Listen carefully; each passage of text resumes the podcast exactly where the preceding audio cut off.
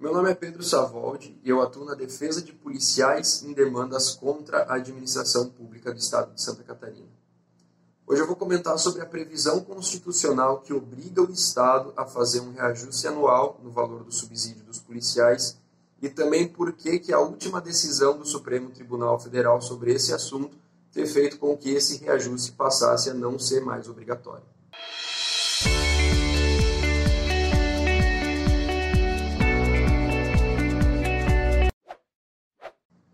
Em um vídeo anterior, onde a gente comentou sobre os efeitos que a criação da polícia penal traria para os hoje agentes penitenciários, no modo como esses servidores recebem a sua remuneração,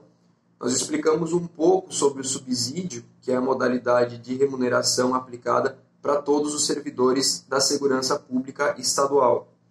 Hoje a gente vai comentar sobre um detalhe importante do subsídio, está previsto tanto na Constituição Federal como também na Constituição Estadual, que é a necessidade, a imposição legal de que o valor do subsídio dos servidores públicos, todos os anos, na mesma data, a chamada data base, seja reajustado como uma forma de assegurar que os salários desses servidores não fiquem defasados em relação à inflação.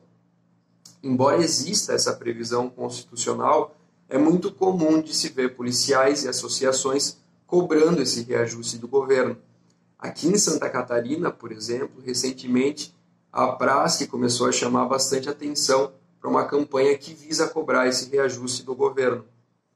Segundo a Praça, que é a Associação dos Praças de Santa Catarina, esse reajuste não acontece há seis anos, o que faz com que o valor do subsídio recebido hoje seja quase 40% menor do valor que deveria ser. É importante destacar que, embora a falta do reajuste não diminua o valor do salário em termos numéricos, na prática, o fato de o valor permanecer o mesmo faz com que exista uma perda salarial. Isso porque a manutenção do valor numérico em um valor fixo, não levando em consideração a inflação, faz com que o salário desse servidor diminua em termos de poder de compra, que é um fator muito mais importante que o, que o valor numérico em si. Um exemplo para entender isso é tentar imaginar qual era o poder de compra de uma nota de 100 reais há 10 anos atrás e qual é o poder de compra de uma nota de 100 reais hoje. É muito diferente. Então, embora o número se mantenha o mesmo, o valor que se atribui a esse número muda com o passar do tempo. Então, esse aumento de quase 40% que os policiais hoje cobram na verdade acaba não sendo um aumento real, mas só um recálculo do valor numérico, para que ele se adeque à economia do país. Mas só o fato de a gente ver que essa cobrança tem que ser feita por parte dos policiais, seja aqui em Santa Catarina ou em outros estados, deixa claro que esse reajuste não vem sendo feito pelo poder público já há algum tempo. Em 2007, um grupo de policiais civis do estado de São Paulo foi ao STF para discutir essa questão. Eles haviam entrado com uma ação judicial contra o estado de São Paulo, pedindo para que o Poder Judiciário reconhecesse que a omissão do governo estadual, a demora do governo estadual em conceder os reajustes era ilegal. O Tribunal Estadual, ah, ao analisar o caso, decidiu que com base no princípio da separação dos poderes, não caberia ao Poder Judiciário obrigar o Poder Executivo, nesse caso o governo do Estado, a aumentar o salário dos servidores. Os policiais recorreram dessa decisão, ela foi para o STF,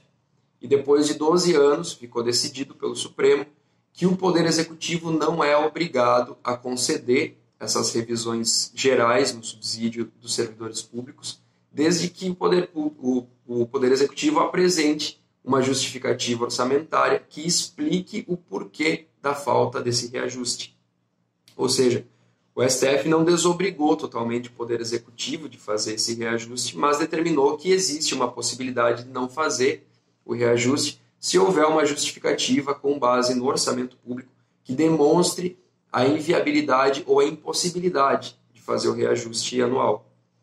Porém, é importante lembrar que ainda em 2016 foi aprovada a PEC do novo regime fiscal, ou a PEC do teto de gastos, que determinou o congelamento dos gastos do governo federal por 20 anos. Então, essa apresentação de justificativa pelo Poder Executivo acaba ficando bastante facilitada, porque, em tese, o congelamento de gastos por si só já poderia servir como uma justificativa para não se conceder o reajuste por todo esse período, pelo menos em âmbito federal. Em Santa Catarina, no final de 2019, chegou a tramitar na Assembleia Legislativa do Estado uma proposta para determinar o reajuste salarial dos policiais militares, mas isso acabou sendo rejeitado. E no início de 2020, o governador do estado também descartou a possibilidade de realizar qualquer reajuste salarial aos servidores do estado. Então, com a decisão do STF que acaba eximindo o Poder Executivo de realizar o reajuste mediante a apresentação de uma justificativa e com a aprovação do novo regime fiscal, hoje essa situação fica a critério da própria administração pública verificar se há possibilidade ou até interesse em fazer o reajuste. Então, se você ficou com alguma dúvida ou tem alguma sugestão, deixe o seu comentário aqui e não esqueça de nos seguir nas nossas redes sociais. Até o próximo vídeo.